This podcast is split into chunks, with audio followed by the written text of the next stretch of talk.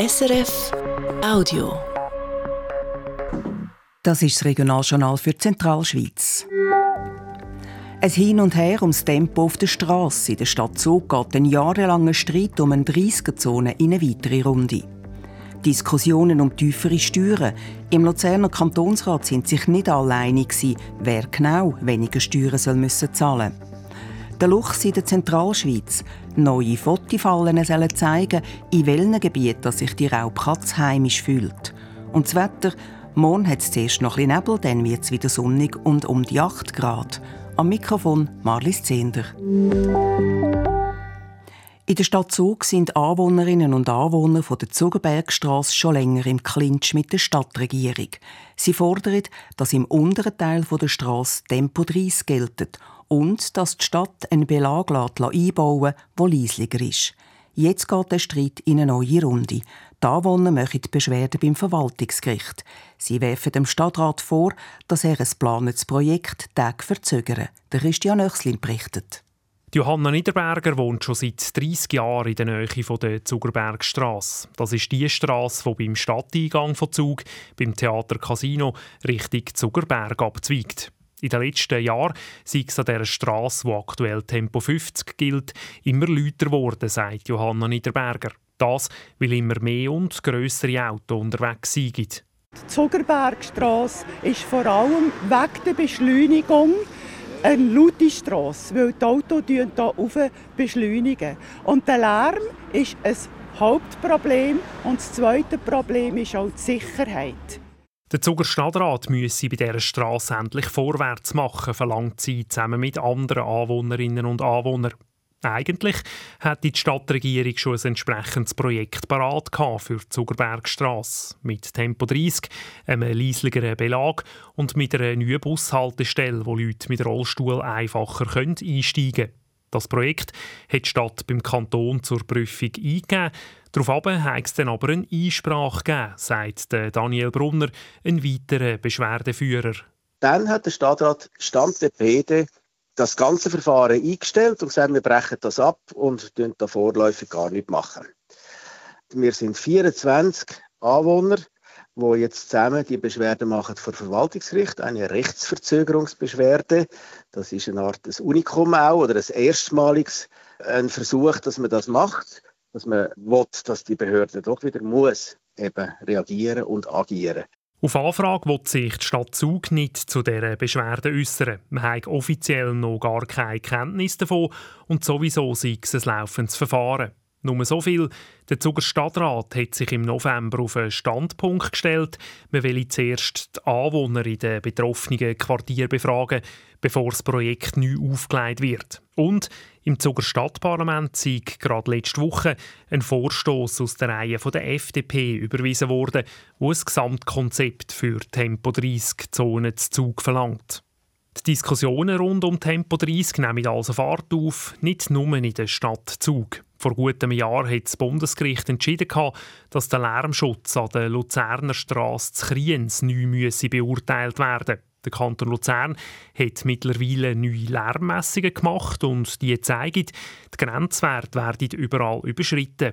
Die neuen Resultate sind für ihn keine Überraschung, sagt Dominik Hertach. Er hat als Privatperson vor Bundesgericht geklagt und ist Geschäftsführer vom VCS Luzern.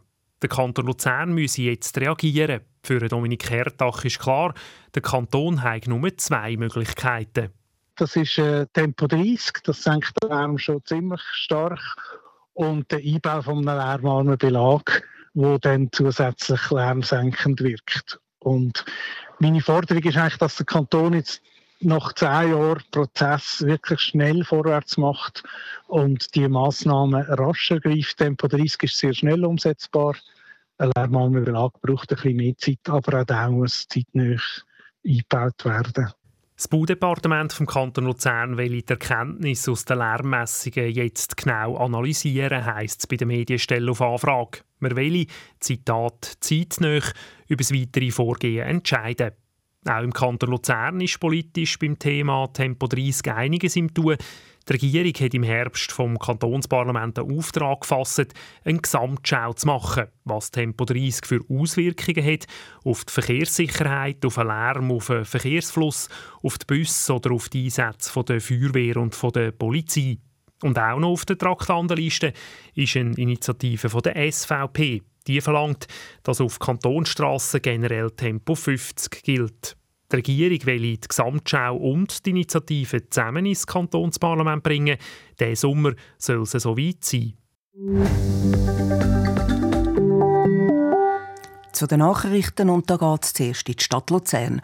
Auf dem Areal der Energieversorgerin EWL ist eine grosse Überbauung geplant. Entstehen sollen 150 gemeinnützige Wohnungen, Büro für die Stadtverwaltung, 600 Arbeitsplätze und ein neues Heim für die Feuerwehr. Details von Evelyn Fischer.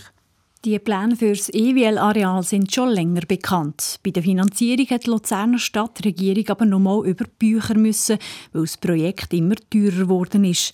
Jetzt legt sie im Parlament eine überarbeitete Version vor. Aktuell geht die Stadt Luzern von knapp 245 Millionen Franken aus. Günstiger wird sie dieser neuen Vorlage also nicht, auch wenn die Stadt sogar bisschen abgespeckt hat. Zwei unabhängige Gutachten haben ergeben, dass die Kosten realistisch sind. Einschenken die unter anderem Teuerung bei den Baukosten. Neu ist aber, dass die Kosten nicht mehr weiter explodieren Dafür haben wir mit dem Bauunternehmen einen Vertrag unterzeichnet, sagt Anja Kloth, Geschäftsführerin der EWL Areal AG. Die AG hat die EWL, die Stadt und die ABL Wohnbaugenossenschaft zusammen gegründet. Das heißt, die Zahl von 244,8 Millionen, die ist verbindlich. Das ist ein sogenanntes Kostendach. Äh, das wird offen abgerechnet, aber die offene Abrechnung die kann nur nach unten gehen. Also der Totalunternehmer kann nicht mit mehr Kosten kommen, wenn sie nicht begründet sind aus mehr Bestellungen von unserer Seite oder unvorhergesehenem im Untergrund zum Beispiel. Aber sonst ist die Zahl ähm, fix um das Projekt zu finanzieren, beantragt die Stadt dem Parlament verschiedene Sonderkredite in der Höhe von 150 Millionen Franken für eine Aktienkapitalerhöhung, ein Darlehen, für den Mieterausbau und für die Mieten generell. Die Vorlage kommt voraussichtlich im März ins Parlament. Im Juni soll die Volksabstimmung stattfinden. Anfangs November ist Jörg Bucherer gestorben. Jetzt ist klar, was mit seinem Erb passiert. Der langjährige Patron vom gleichnamigen Luzerner Juwelier- und Uhrengeschäft vermacht sein Vermögen einer gemeinnützigen Stiftung. Die will sich unter anderem für die Förderung von Musik, Kunst und Literatur einsetzen. Finanziell profitieren sollen aber auch Altersheim oder behinderte Kinder, heisst in einer Mitteilung. Im aktuellen Kantonsblatt ist auch die Testamentseröffnung publiziert. Die gesetzlichen Erben können damit Einsicht ins Testament von Jörg Bucherer verlangen. Weil sein Geld an eine Stiftung geht, gäbe es aber nichts zu erben, heisst es bei der zuständigen Gemeinde Mecken auf Anfrage. Ausser jemand würde erfolgreich gegen das Testament klagen. In der Stadt Luzern ist heute Mittag bei einem Brand jemand ums Leben gekommen. Das Feuer ist bei einer Wohnung in einem Mehrfamilienhaus ausgebrochen, schreibt die Staatsanwaltschaft. Die Feuerwehr hat neun Menschen aus dem Gebäude evakuiert. Eine Person haben die Einsatzkräfte eben tot aufgefunden. Wer das Opfer ist und wieso dass es hat das wird jetzt abgeklärt. Der Luchs lange Zeit war er in den Wäldern kaum mehr zu sehen. Seit ein paar Jahren wird die Grosskatze in der Schweiz wieder angesiedelt. Im ganzen Land gibt es unterdessen wieder etwa 300 Luchs. Wo und wie viele von diesen Tieren in unserer Region unterwegs sind, das wollen wir mit Fotifallen herausfinden. Bis jetzt hat man das nur in einem Teil der Zentralschweiz gemacht. Gleich aber kommen neue Gebiete dazu. Ab Februar werden an 84 Standorte in der Kanton Schweiz, Uri, Zug und auch im Kanton Glarus sättige Fotifallen aufgestellt. Das sagt Nicole Bosshardt von der Stiftung Cora, wo vom Bund den Auftrag hat, die Population vom Luchs zu beobachten.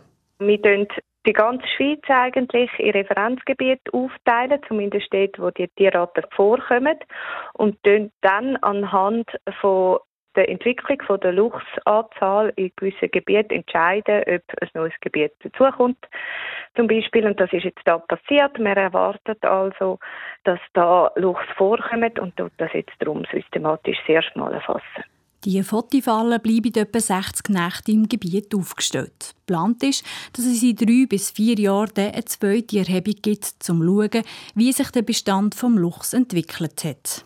In die Fallen tappen, aber in die der Polizei ist im Kanton Schweiz ein Ladendieb. Eine Patrouille von der Kantonspolizei hat am Samstag in einem Einkaufszentrum zu Ibach einen 29-Jährigen auf frischer Tat verwünscht.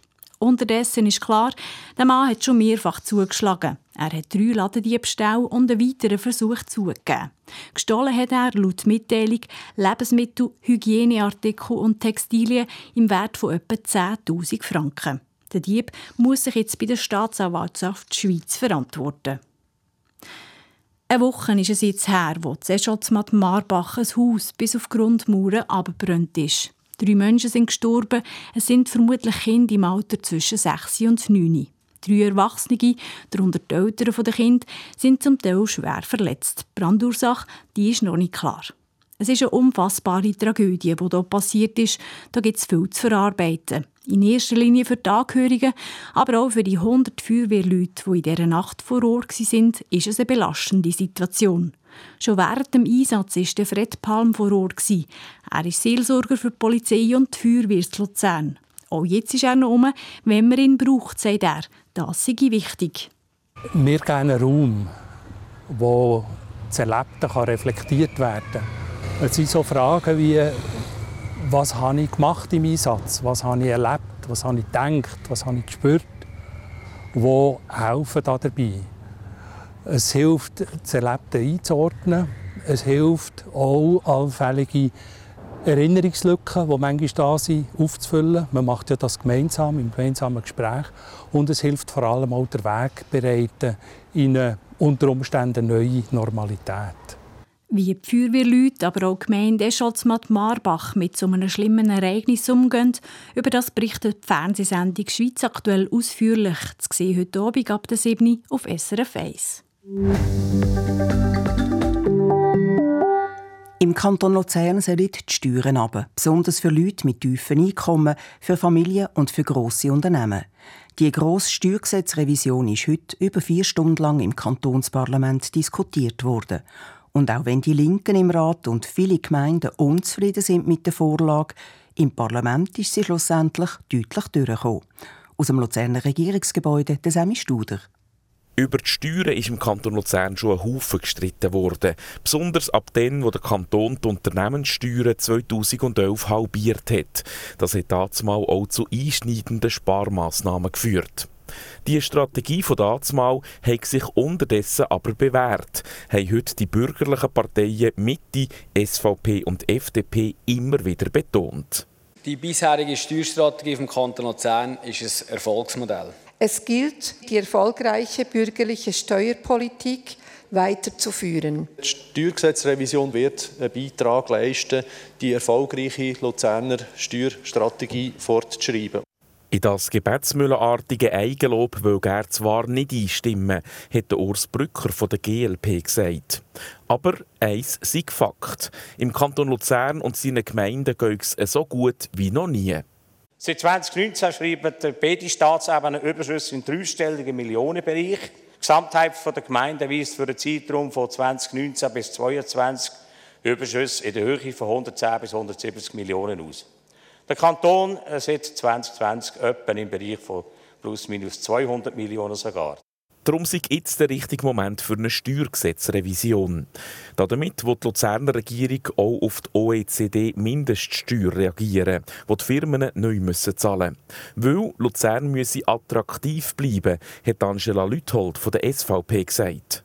Im Vergleich mit den anderen Zentralschweizer Kantonen fällt der Kanton Luzern ab.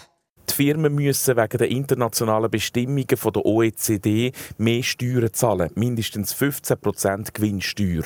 Der Kanton Luzern will die Unternehmen darum ein Stück weit entlasten auf einer anderen Seite. Der Vorschlag der Regierung ist da, nebst anderen Vorschlägen, Kapitalsteuer deutlich zu senken. Das ist richtig und wichtig, damit Firmen und Privatpersonen nicht wegzügeln, hat Adrian Nussbaum von der Mitte betont. Wir sind überzeugt, wenn wir heute den Mut von unseren Vorgängern verlieren, verlieren wir morgen Steuereinnahmen. Und der André Marti, Kantonsrat der FDP, hat nachdoppelt. Es kann nicht sein, dass wir weiterhin Unternehmen an Nachbarskantone verlieren und gerade die kapitalintensiven Unternehmen, die auch mobil sind und uns viel Ertrag, aber wenig Belastung von der öffentlichen Infrastruktur bringen. Die vier Parteien Mitte, SVP, FDP und GLP sind also klar der Meinung, dass es diese Steuergesetzrevision braucht. Und sie haben auch betont, dass da ja nicht nur die Firmen entlastet werden, sondern auch Leute mit tiefem Einkommen und Familien. Das hat Samuel Zbinden von den Grünen aber nicht gelten. Der Großteil der Senkungen kommt international tätigen Konzernen und reichen Privatpersonen zugute. Für Familien, Mittelstand und Menschen mit tiefen Einkommen bleibt ein Trostpflaster übrig. Anstatt dem Trostpflaster würde man nämlich gescheiter investieren, hat Melanie Setz von der SP gesagt. Die Steuerausfälle in Millionenhöhe verhindern nachhaltige Leistungen wie eine wirksame Prämienverbilligung, gute Kita-Infrastruktur, Maßnahmen gegen den Klimawandel, weitere wichtige Investitionen in der Bildung, zum Beispiel Maßnahmen gegen den Lehrpersonenmangel oder Gesundheit, zum Beispiel mit der Ausbildungsoffensive und auch Investitionen für Infrastrukturbauten. Die SP und die Grünen haben sich darum vehement gegen die Vorlage gewehrt. Ein Antrag der Grünen, das ganze Päckchen zurückzuweisen, ist aber chancenlos geblieben. Wie nachher auch einzelne Anträge von der linken Seite, die Vorlage mehr nach ihren Vorstellungen zu machen. Mit der Kritik sind die Linken aber nicht ganz allein. Aus den bürgerlichen Reihen haben sich vor allem auch Vertreterinnen und Vertreter der Gemeinden gemeldet. Die Vorlage die bringt in den Gemeinden nämlich viel grössere Einbußen als im Kanton Luzern. Die Gemeinden verlieren 75 Millionen Franken pro Jahr, der Kanton 57 Millionen. Sibyl Boos von der FDP hat als Präsidentin vom Verband der Luzerner Gemeinden betont, die kantonale Steuergesetzrevision dürfe nicht dazu führen, dass ärmere Gemeinden Gemeindesteuern mögen tun. Gemeinden wollen keine Gewinnmaximierung. Nein, sie fordern nur genügend grossen finanziellen Spielraum, um die Aufgaben ihrer Gemeinden auch in Zukunft können erfüllen Denn Gemeinden finanzieren gegen die Hälfte der Gesamtausgaben der öffentlichen Hand. Und Daniel Gasser, Kantonsrat von der Mitte und Gemeindepräsident von Ebiken, hat gesagt, es dürfe nicht sein, dass die Schere zwischen den reichen und den ärmeren Gemeinden weiter aufgeht. Betroffen sind vor allem Agglomerationsgemeinden wie Emmen, Ebiken, Malters oder Buri. Familien, die sich eine Wohnung in der Stadt nicht mehr leisten können, ziehen häufig in diese Räume und belasten dann diese Gemeinden überdurchschnittlich durch Sozial- und Bildungskosten. In der Folge steigen die Infrastrukturkosten, die Steuererträge sinken und das ganze System gerät aus dem Lot. Darum lehne er die Steuergesetzrevision ab. Dass sich ein Haufen Gemeinsvertreter im Rat negativ geäussert haben, das hat Heidi Scherer von der FDP geärgert. Ich bin schon überrascht, was für die Diskussionen also jetzt hier stattfinden. Vor allem auch von Seiten der Gemeinsvertreter, die ja hier eigentlich als Kantonsrat gewählt sind. Das ist für mich relativ unverständlich. Die Steuergesetzrevision ist nötig und richtig. Und schließlich hat die Regierung auch versprochen, den Finanzausgleich unter den Gemeinden so anzupassen, dass die erwähnte Schere zwischen den reichen und den armen Gemeinden eben nicht grösser werde. Da können und müssen wir in der Regierung vertrauen, haben im Parlament ganze Haufen betont. Dazu ist das Parlament in den Gemeinden auch entgegengekommen. Sie bekommen zum Beispiel mehr Geld von der OECD-Mindeststeuer, sodass die tieferen Steuern weniger stark einschenken für die einzelnen Gemeinden. Und das Parlament hat auch dafür gesorgt, dass die Bevölkerung mehr profitieren kann. Zum Beispiel mit einem höheren Kinderabzug oder einem höheren Abzug für Kinderbetreuung außer Haus. Mit diesen Anpassungen ist die Vorlage schlussendlich deutlich durchgekommen. Mit 76 Ja-Stimmen zu 29 Nein-Stimmen von den Grünen und der SP und wenigen bürgerlichen Gemeinsvertreterinnen und Vertreter. Der Semi Studer berichtet. Montagabend im Regionaljournal, das ist der Termin für unsere Kolumne. Apropos. Apropos. Apropos. Seit man die Agenda, den Kalender ganz praktisch auf dem Handy hat, ist der traditionelle Kalender an der Wand bei vielen ziemlich aus der Mode gekommen. Allerdings kann ein so ein Kalender mehr als nur ein Datum und Termine anzeigen, findet unsere Kolumnistin Elisabeth Zurgilgen. Simon hat den Fotokalender direkt oben dem Küchentisch aufgehängt, sodass sie ihn am Morgen beim Kaffeetrinken gesehen hat. Ihrem Mann hat er den Kalender auf Weihnachten geschenkt und das ist jetzt wirklich ein Geschenk das er eine Freude gemacht hat. Jeden Tag und sicher das ganze Jahr. Der Kalender hat zwölf Seiten für jeden Monat eine und auf jeder Seite ist ein persönliche Foto von ihr und von ihrem Mann und von den Kind und anderen Leuten, die sie gerne hatte. Foto von der jener Seite hat die ganze Familie gezeigt, beim Skifahren auf der Melchsee Frut am strahlend schönen Tag. Man hätte mit so einem Kalender auch in die Zukunft schauen Man hätte nur weiterblättern Auf der Februarseite waren Kinder, lustig verkleidet am Kinderumzug von der Fasnacht und im März ein Foto von ihr und ihren Freundinnen auf einem Ausflug. Das hat ihr gefallen bis er heute Morgen sicher ist, dass sie, wenn sie in diesem Kalender blättert, ja gar nicht in die Zukunft schaut, eher in die Vergangenheit, weil alle Fotos von dem Kalender 2024 ja ein Jahr davor gemacht worden sind. Dass sie also jeden Tag zurückschaut und nicht feiern, wie man es doch sieht. Neben dem Fotokalender ist nur ein zweiter gehangen, mit Seiten für jeden Tag und mit einem Ratschlag oder einem Spruch unter dem Datum so ein astrologisch angehaucht. Vielleicht sollte sie am Morgen gescheiter Deckkalender studieren und die schauen oder einmal im Moment leben. Es könnte heute turbulent werden, ist unter dem heutigen Datum gestanden. Was soll sie jetzt mit so einem Satz anfangen? Der hat ja nur Angst gemacht. Kein Wunder, dass man lieber in der Vergangenheit gelebt hat. Und sie hat nur einmal an den Skitag in der Frut gedacht. Ein so einen schönen Tag. Obwohl als sie und ihre Mann beim Anfahren Krach hatten. Warum hat sie jetzt auch nicht mehr gewusst. Und später hat eines der Kinder zoberst am Hang ein Ski verloren und ein frenetisches Geschrei losgelassen, wo der allein talabwärts gesedert ist. Und das andere Kind hat gleich heimwelle und hat das auch gesagt. Immer wieder, den ganzen Tag. Aber auf dieser Foto haben gleich alle freilich ausgesehen und vor allem stark. Stark genug für turbulente Zeiten. Elisabeth Surgilgen. Die und weitere Geschichten von unseren freien Autorinnen und Autoren gibt es bei uns im Internet unter srf.ch-audio-regionaljournal Zentralschweiz. Und jetzt schauen wir noch voraus auf ein Thema, das uns ab Mitte Woche beschäftigt. Uri Welt. Am 3. März kämpfen elf Leute um einen der sieben Sitze in der Urner Regierung. Wer sind sie?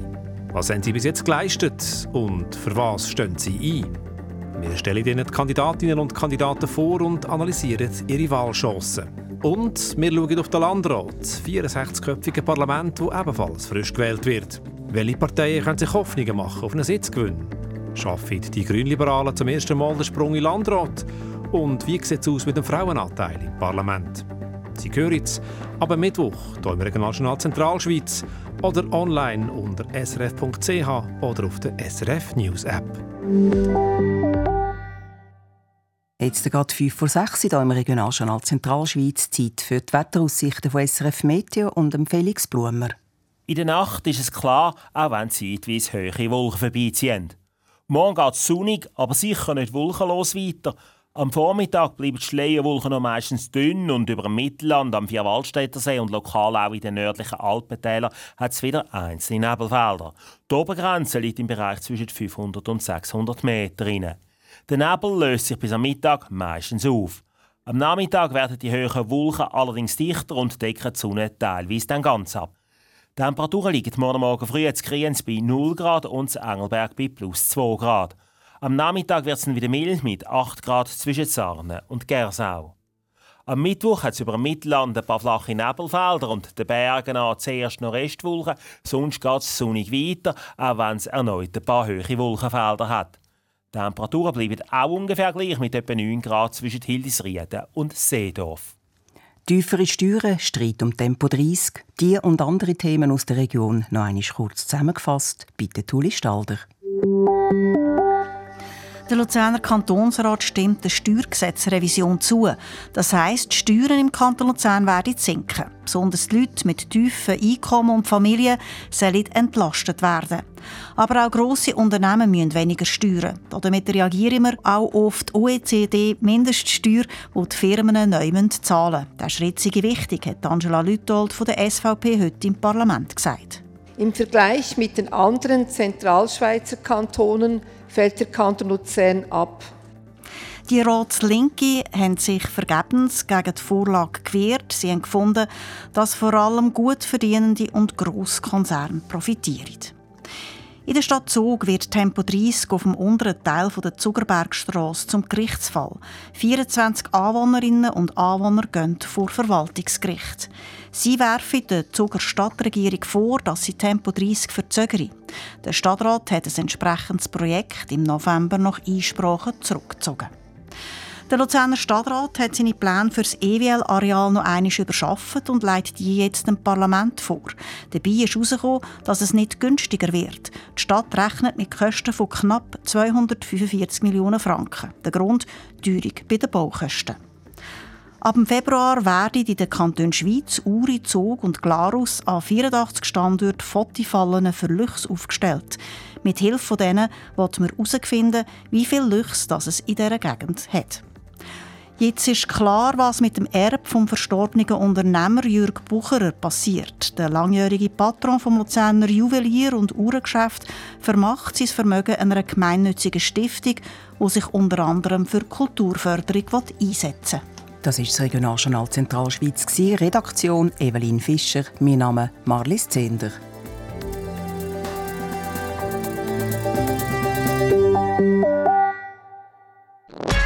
Das war ein Podcast von SRF.